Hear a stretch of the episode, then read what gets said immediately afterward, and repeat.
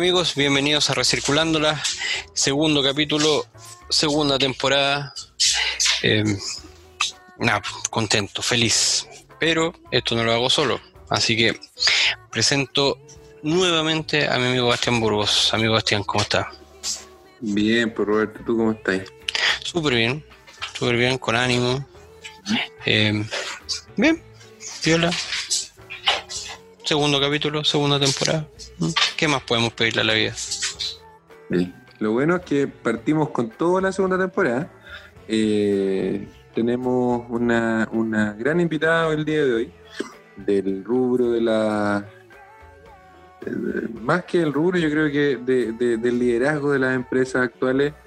Eh, eh, Recirculándola se caracteriza por hacer entrevistas a todo tipo de, de personas, emprendimientos, fundaciones y, y en esta oportunidad nos tocó con Constanza González, tremenda, eh, y vamos a, entrevistarla, vamos a, sacar la información, vamos a, vamos a um, ir en algunos detalles respecto a la contingencia nacional, así que va a estar muy buena la entrevista hoy día. Sí, sí, sobre todo por, por lo que por la figura que representa Constanza. Ella ahora está actualmente en la, en la región de Arica y eh, el, tema es que además de, liderar una empresa importante del, rubro, eh, también participa en otras organizaciones gremiales y también en también ha estado involucrada en los temas en temas de que tienen que ver con el liderazgo femenino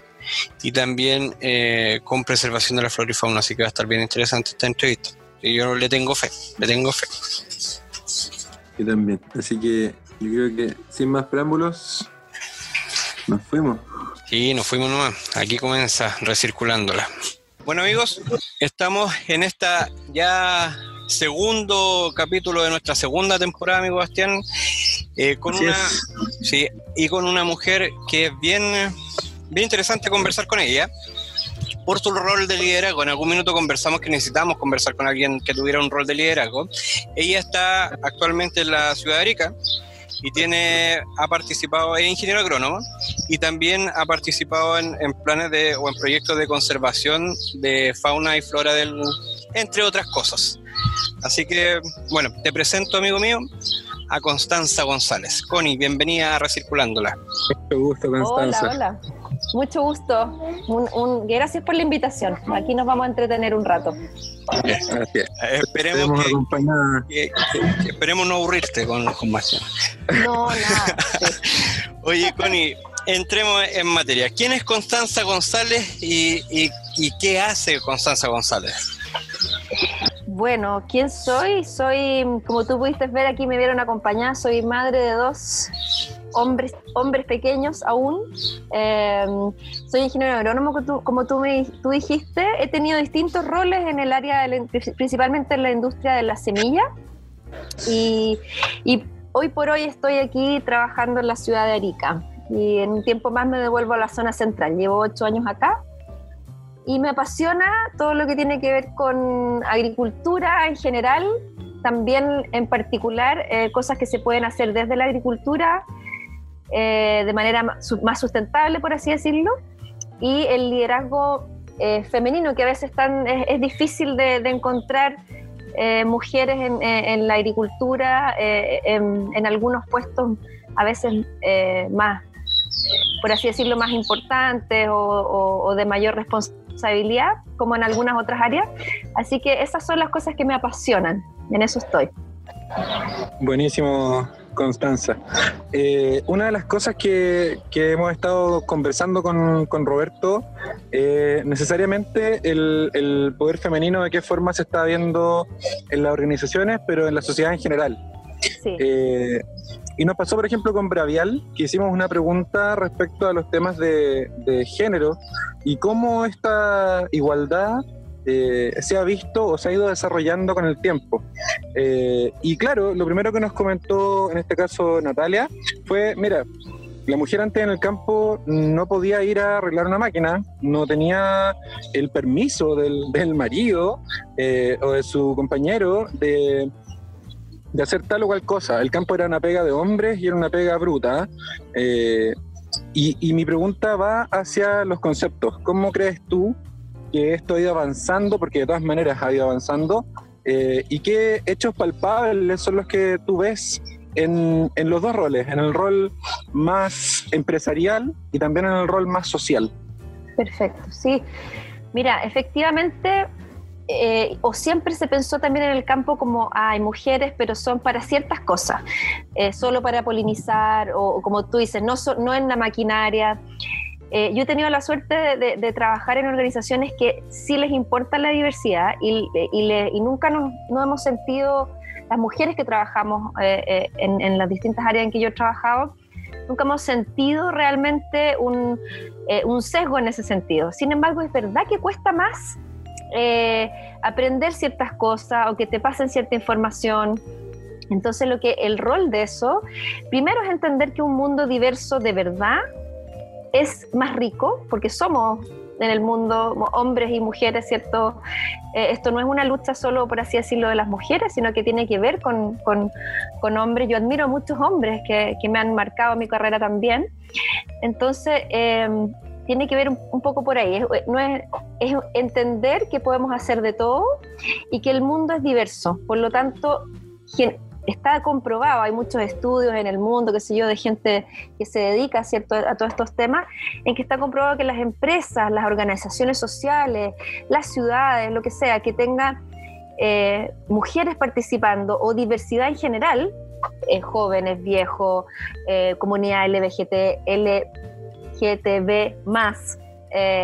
Todo lo que sea diverso ayuda a tener distintas opiniones y generalmente para todo genera mejores soluciones. Así que yo he visto mujeres manejando tractor, mujeres manejando cosechadora, son, son las menos, es verdad. Y, mujeres gerentas también, que también son las menos. Y lo importante es entender, yo al principio eh, eh, yo, yo, tengo un puesto más, gerencial y, no tengo mucha más mujer en, en, eh, por así decirlo, en, esos puestos. Y me pasó alguna vez que yo dije, siempre la gente me decía, oye, qué increíble, la única mujer, te felicito, te felicito. Claro, uno siente como la satisfacción de estar ahí, pero a mí nunca me calzó que fuera la, qué tontera ser la única, no, puede ser, ¿no? Entonces, em, un poco yo sentí que tenía también una responsabilidad de decir, bueno, esto es igual cuando uno jugaba un poco a la escondida cuando era chico llegaba primero, ¿no? Y decía, por, esta es por mí y por todas mis compañeras. Un poco abrir camino. Creo que tiene que ver mucho con hombres que nos, que nos ayuden, nos ayuden a avanzar y con mujeres que ayuden a otras mujeres a avanzar. Entonces, por ahí va la cosa. Perfecto. Sí, eh, justamente eh, también una de las cosas que, hemos conversado es que la lucha generalmente en general eh, por la representación en general también, no solamente de las mujeres, va ligada a, que los que normalmente han tenido el, el poder también entiendan que como a ti te decían, por ejemplo, felicitaciones, eh, no, pues, esto es la normalidad, esto debería ser, esto es, esto es lo que nosotros queremos y para poder crear un mundo mejor. Entonces, totalmente de acuerdo contigo ahí, Constanza. ¿Cierto? Mm. Oye, Connie, y, y bueno, siguiendo un poco en la misma línea, pero también viendo otras facetas tuyas que tienen que ver con, con el, liderar también no solo organizaciones empresariales, sino que también asociaciones. Entonces, y también eh, lo conversábamos que tú has, estado involucrada en, proyectos de preservación de la flora y fauna también en la, en la región de Arica. Cuéntanos un poquito de eso. ¿Qué, qué es lo que... Te cuento, sí.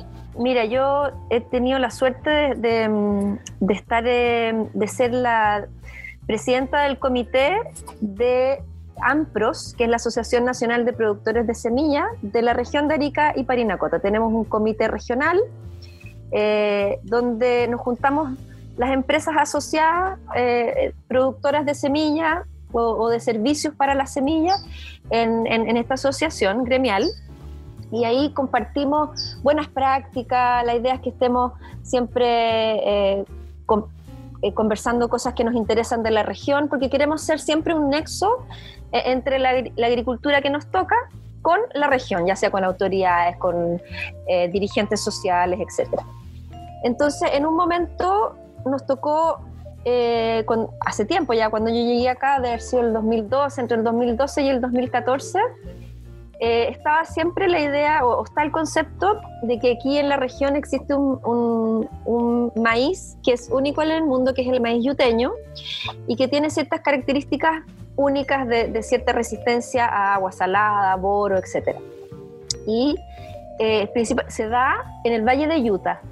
Entonces nosotros como asociación decidimos que también somos parte de conservar eh, los ecotipos de, las regiones y del país y lo que se decidió es no poner las empresas que estábamos haciendo aquí producción de semillas, la idea era no poner eh, producciones de maíz en el Valle de Utah, de manera que no se, así, por así decirlo, mezclaran con variedades que teníamos nosotros del mundo. Venían variedades de, Europa, de África, de, Norteamérica. Entonces la idea era que los agricultores locales pudieran conservar la pureza de ese ecotipo. Entonces, eso, eso fue una primera idea y, parecía un poco raro, porque es un, ¿por qué, ¿por qué, no cultivar en ese valle? Pero finalmente tú, tú te das cuenta que acá todos los asociados al, al, gremio también valoran lo que está pasando aquí en, en, la región y en el mundo y dicen, bueno, no podemos quedarnos aparte de eso, también tenemos que ser parte de proteger eh, cultura, por así decirlo, patrimonio, en este caso agrícola, eh, como es el maíz yuteño, y eh, nos pusimos de acuerdo y en nuestros manuales internos eh, tenemos puesto ahí el punto de que no podemos producir maíces en la zona del Valle de Utah. Así que mm, eso es un, un logro, yo creo, llevamos años ya sin poner ahí, así que creo que eso es importante. Y el otro punto es que nos, nos asociamos para un proyecto GEF, que es el Global Environmental Funds de la ONU, eh, a través de la FAO y del Ministerio de Medio Ambiente, con la Seremía de Medio Ambiente aquí local, para eh, conservar y poder eh, apoyar este proyecto de conservación de tres especies, en realidad, de, Chile, algunas son del, del, sur, y la que está, que nos interesa es el picaflor de Arica, que es el picaflor o el ave más pequeña que tenemos en Chile, pesa casi 2 gramos, eh, eh, o sea, es súper pequeñito. Quedan alrededor, eh, en conjunto con Aves Chile, una, una, una ONG que, que, hace todo el tema de, de levantar y ver dónde están hace como levantamiento poblacional, la última vez que lo hicieron fue hace como un año, dos años atrás, dijeron que quedaban solamente 400 ejemplares. Entonces ahí uno se da cuenta eh, lo valioso que es el patrimonio también de la fauna y como agricultura lo que, lo que hicimos y lo que estamos haciendo, porque el proyecto no ha terminado y tiene algunas eh, aristas ahí para, avanzar, es trabajar en terminar corredores eh, alimenticios, por así decirlo, corredores como de alguna manera, en algunos casos la agricultura saca la, flora local, para poner, eh, no sé, tomate, los agricultores de acá bien tomatero o maíz u otras cosas, la idea es que se pueda conservar en los predios eh, cierta eh, fauna, flora local que sirva para comida del, del, picaflor y no tenga que extinguirse o irse a otro lugar. Entonces la idea es dejar todos los predios, ojalá del Valle de Azapa, lo más conectados posible con esta flora local que sirva para el picaflor. Buenísimo. Qué buena, qué buena idea. Eh, siempre sabemos que los, los parámetros de, de cambio eh, de calentamiento global, del concepto que sea, se, se ven muy, muy, muy relacionados con lo que tiene que ver con conservación y preservación, en este caso también animal. Eh, y te quería preguntar respecto a de qué forma crees tú que no solamente la, la explotación eh, de, predios agrícolas ha generado la extinción. ¿Qué, otra cosa pudo haber generado esto? ¿Está comprometido también un tema de agua? ¿Está comprometido a lo mejor un tema de, calentamiento global? Mira, em, yo pienso sí, yo creo que todo eso, yo no, como te decía, yo no soy experta en, el tema del calentamiento global, pero todo se va juntando. También hay muy, llevamos años de sequía en Chile y el norte no está exento de eso, así que también efectivamente eh, el agua es un, los reservorios que había antes de agua ya no están eh, tan llenos, ¿cierto? Y em, también tiene que ver con, con, eh, el Valle de Azapa, por ejemplo, eh, es muy cotizado también para poner casa. Eh, y eso también lo que pasa es que como va creciendo la población y la gente necesita un lugar donde poner más casas, ¿cierto? Edificar, también se va mermando la, flora o fauna nativa. Entonces yo creo que tiene que haber, todo, se conjuga en que eh, todo lo que hagamos como ser humano, ya sea la agricultura, porque es súper necesaria la agricultura, la vivienda, que es súper necesaria, se vaya haciendo con planificación, con programas eh, de, conservación de ciertas áreas eh, donde, donde estas especies puedan mantener su, su hábitat. Que, eso al final tiene que ver con eso, tiene que ver con todo lo que es eh, extinción de especies, tiene que ver porque los hábitats se van viendo mermados por distintas cosas. Yo pienso que principalmente tiene que ver con eso en general. Oye, Connie, y volviendo, voy, voy a tratar de hacer un círculo también volviendo a los temas de liderazgo. Finalmente, ¿cómo ha sido? Eh, porque tú también eh, has liderado equipos que son bien, bien numerosos en, cantidad de gente y con operaciones también un tanto complejas y también innovadoras de alguna forma. Entonces, ¿cómo ha sido eso? ¿Cómo ha sido poder liderar y siempre de alguna forma conectar esa, esa productividad con, con, lo que estábamos conversando recién, con la preservación de, del maíz, con, con los temas del, del picaflor de, de el picaflor, el picaflor, perdón, y cómo, cómo es conectar eso, cómo es conjugar eso y sin, sin de alguna forma dañar algo y cómo involucrar también a su equipo. Mira, tú te das cuenta, cuando nosotros partimos el tema, por ejemplo, del maíz de Utah, eh, hubo mucha gente que dijo, no, es que la, la, empresa de semillas se quiere meter en el, en, el valle de Utah. Entonces era como todo lo contrario, no queríamos protegerlo. Uno tiene que, que, ir de a poco, entender los miedos de las personas, porque uno, uno tiene sus propias motivaciones y, y miedos, y algunos son eh, fundados, no tengo idea, por cosas que han pasado antes. Entonces, pues, lo que hay que hacer es un poco eh, conversar, eh, entender a las personas, tener esa empatía de verdad de, ponerse en los zapatos del otro. Y lo otro es que yo creo que el liderazgo es harto de mm, es harto de apoyar, o sea, de, hacer soporte. El liderazgo no tiene, generalmente yo siento que es para servir, no es para, mm, no es para ponerse al frente, sino que para ponerse detrás y que la gente pueda eh, ir avanzando, ¿no? Entonces, y para eso hay que hacer preguntas difíciles y apoyar, apoyar en las decisiones, hacer... Eh, y en ese sentido,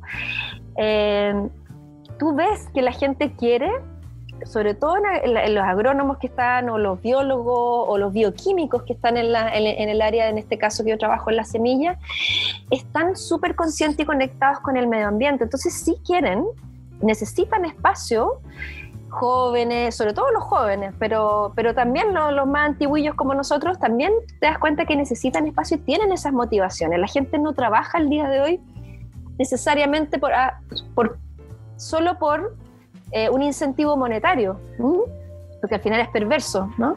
Lo que la gente quiere es un propósito y lo que al final quiere es que lo que hagamos, lo hagamos para que lo hagamos ahora y estemos orgullosos de mañana mostrarlo a nuestros niños o de pasado mostrárselo a nuestros nietos. Entonces, en ese sentido, tú ves que la gente está ansiosa de participar en proyectos de, que, que conjuguen actividades productivas con la conservación, como que ya no se puede desconectar. No se puede desconectar eso.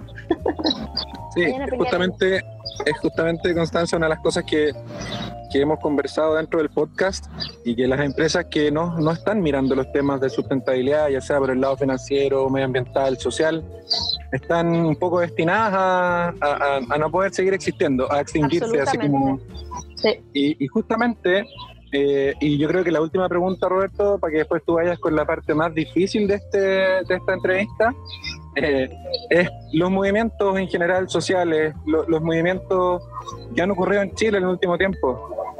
¿Cómo crees tú eh, y esto a lo mejor nos estamos metiendo en medio, medio en, temas políticos, eh, pero nunca, nunca tratamos nosotros de polarizar. Pero, ¿cómo crees tú que lo que está pasando, lo que se viene próximamente, podría ayudar de alguna manera a los temas sustentables, más allá del medio ambiente, más allá de lo social? ¿Tú crees que realmente la Constitución, eh, como esta hoja de ruta, es, es significativa? ¿Crees que puede, podría generar cambios ¿Cuál es tu opinión al respecto de los movimientos en general más la situación política? Yo, yo creo que en general los movimientos que se han generado no solo en Chile, como tú dices, sino que en el mundo son súper necesarios, eh, dejando por supuesto de lado todo lo que es violento, pero el movimiento en sí, digamos, tiene, tiene una raíz bien profunda que yo creo que está, hay que escuchar, hay que escuchar y, y actuar, porque muchas veces también ahí nos perdemos en el liderazgo que, ah, sí, te escucho, pero no hago nada. Y, yo creo que eso eh, es lo que nos ha finalmente nos ha llamado la atención eh, con, este, con la gente con este movimiento social en general eh, y tenemos que actuar. Yo espero realmente que si, si, está el proceso para hacer una nueva constitución o, o las leyes que, que, que, haya que cambiar o lo que sea, efectivamente aseguren ciertos mínimos, ciertos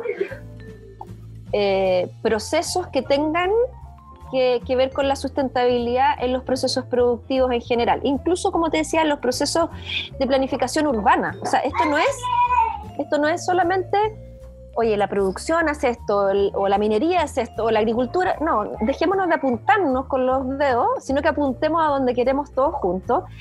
Y espero que eso esté siento yo que igual lo que yo a mí me ha tocado hacer en general cuando he tenido que abrir acá una producción o lo que sea, hay un montón de procesos y, y, hay que presentar un montón de cosas a la autoridad, a la Seremía de Salud, a la Seremía de Medio Ambiente. La verdad es que hay harto, el día de hoy hay harta regulación. Si el día de hoy eh, o, o, la, o, la, o la constitución considera incluso más o más eficientes, porque algunas son más que no sean buenas, eh, quizás están muy antiguas o, el proceso en que están están, están muy, muy poco expeditos, ¿no? Entonces, y más transparente. Yo creo que por ahí tiene que ver. Quizás están y lo que hay que hacer es modificarla o replantearla eh, de manera que aseguren eh, todo lo que tiene que ver con sustentabilidad. Yo espero que este movimiento nos haga de verdad reflexionar, al menos hace un año deberíamos estar en eso, eh, y, esté en lo que se escriba en el futuro, esté, lo asegure y sea eficiente y transparente. Yo creo que por ahí va la cosa. Sí, eh, la verdad es que concuerda con, todo lo que no, creo lo que nosotros hemos conversado, Bastián, antes con, con otros invitados y lo que hemos conversado nosotros mismos respecto a esto. Eh, la verdad es que creo que que nos aterrizó algunas cosas y, tenemos la visión de, alguien que lidera empresas o que lidera organizaciones, entonces también es súper importante esto. Y el sello CONI de nuestro programa es que nosotros a los entrevistados los ponemos en aprieto al final. Y les pedimos dos cosas. Dos. No me lo habían dicho. No, me lo habían dicho, no pues ese, le ponerte en, aprieto. son dos recomendaciones. Una de algún emprendimiento, de alguna eh, empresa o, u otro particular que, tenga que ver con temas de sustentabilidad o que esté haciendo las cosas bien y que nosotros también podamos en algún minuto entrevistarlo. Y lo segundo es la canción que cerrará tu entrevista. Ah, Uy, qué difícil. A ver, puede, ser de cualquier estilo, Constanza, da lo mismo. Si queréis Madonna, Madonna, da lo mismo. Hmm. Le ponemos Madonna, Madonna, ya, ok, vamos. Se me cayó el carnet ahí con eso. No, a ver, yo, yo hace tiempo Em, eh, hemos estado trabajando aquí en, la región eh, con una, lamentablemente no son de Arica, son, son de la zona central, con una empresa que se llama Green Dot, que nos lleva todo lo que es reciclaje, porque aquí no hay, en Arica lamentablemente no hay una planta de reciclaje, entonces hay que llevarlo a alguna parte, Antofagasta, la zona central o lo que sea. Y la verdad es que ellos han hecho, no han aceptado siempre estar tan lejos y, y hacer las cosas. Así que creo que por ahí pueden algún día pillarlo y, preguntarles cómo van. Y em, Y una canción, qué difícil. ¿Saben qué me gusta? Me gusta Bruce Springsteen, muy viejo, ¿o no? Pero es lo mismo. Es lo que te gusta a ti, con lo que tú quieras. Eh. Se llama. Mm, eh, chuta, me pilla. Voy a tener que buscarla. O, cualquier cosa de Bruce Springsteen, me encanta. Ya, perfecto. Listo. Pero es lo mismo que Bruce Springsteen, por favor, ¿ah? ahí sí que no. Estamos hablando de la voz. Estamos hablando de la voz. Totalmente. oye, Eso. palabra al cierre, eh, Connie. Palabra al cierre, agradecerle, lo, lo, pasé bien, llegué un poco tarde, lo siento, pero aquí estamos. Eh, juntemos productividad con sustentabilidad, se puede, es la única manera de, vivir en el mundo de hoy. Y vamos con las mujeres, por ti, por todas mis compañeras. Eso. Buenísimo. Don Bastián, sus palabras al cierre. Sí, quedarme con, con varios mensajes de esta conversación. Eh, creo que estamos súper alineados en que no se puede dejar de producir. Eh, en ningún rubro, eh, menos en la agrícola, es la alimentación del futuro. Eh, y, justamente eh, hacerlo de manera limpia, responsable y respetuosa, creo que es el pilar. Y, esto es también lo que conversamos hoy. Así que súper contento con la entrevista. Muchas gracias, Constanza. Y a mí también. Muchas gracias a ustedes. No me queda más que agradecer, Connie, por tu tiempo, por la buena onda, por poder compartir todo esto con nosotros. Y nada, eso fue. Muchas gracias. Muchas gracias. Chao, chao. Chao, chao. Bueno, Roberto, tremenda entrevista que tuvimos. Eh, la Connie, eh, gran, gran personaje, eh, no solamente de la, de la, zona norte del país, yo creo que una de las líderes quizás más connotadas de, del agro, como, como lo comentó en la entrevista. y, y claramente otra vez nos damos cuenta de que estamos en la misma ola, todos, que estamos alineados, los que estamos relacionados con los temas medioambientales, relacionados con los temas eh, de sustentabilidad. Así que contentísimo con la entrevista y, también la canción que eligió súper buena. Y pues, al final, mira, el el tema es que cada entrevista nos hemos ido dando cuenta que se va formando una definición de alguna forma de, lo que es sustentabilidad, pero en, este caso particular lo vimos desde el punto de vista del liderazgo y desde el punto de vista del liderazgo femenino, que, es súper, que, que una, a ver, es una de las, de las formas de liderazgo más complejas, pero no porque sean eh, no sean capaces o no sean o, hayan problemas ahí, sino que tiene que ver con cómo todavía eh, seguimos eh, un poquito atrasados, un poquito al debe con esto, pero que, viendo el vaso medio lleno, ahí está tomando fuerza. Y también el, el hecho de, que compartimos una visión de los liderazgos, yo creo que entre todos los invitados que hemos tenido hemos dicho que hay que ser responsable, hay que ser aquí, hay que ser allá, hay que ser esto y esto otro, y también involucrando al resto, estar en, en, en, sintonía con la comunidad, en sintonía con todo el entorno que, que, que manejas. Y la verdad es que la, la Connie lo, lo dijo de, de, distintas formas y, y la verdad es que no, nos dejó muy muy bien, muy bien. Yo creo que, que, tal vez la entrevista podría haber durado más, etcétera, pero, pero creo que logramos sacar la esencia de lo que es la Constanza. Eh, yo creo que es alguien importante en la región y también eh, ha estado participando en varias cosas que tienen que ver con, con, eh, con liderazgo femenino. Entonces, la verdad es que para mí fue una, una gran entrevista. Excelente. Así que Sí, dame un segundo, voy a pausarlo. Ya.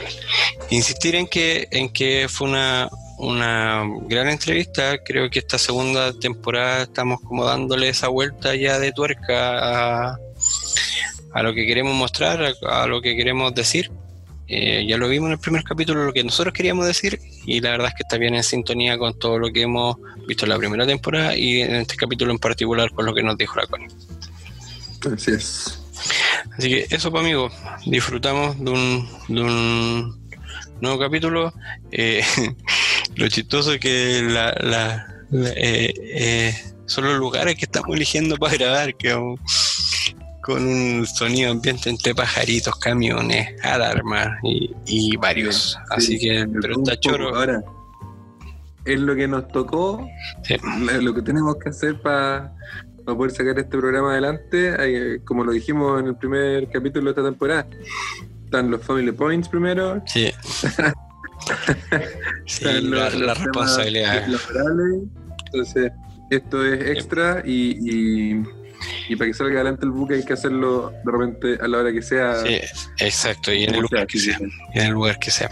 Pero no, pero salió, salió bien, así que nada, démosle para adelante nomás que hay recirculando el aparato. Así que esperamos que les guste el capítulo, que les haya gustado, que lo hayan disfrutado.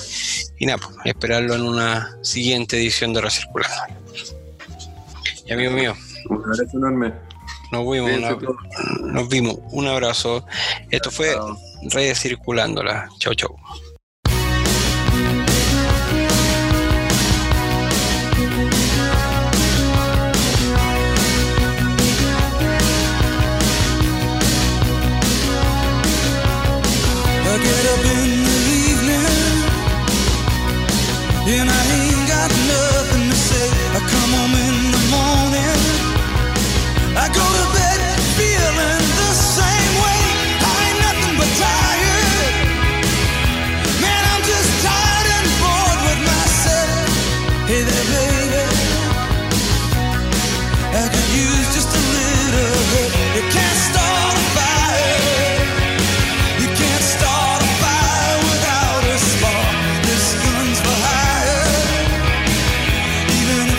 stand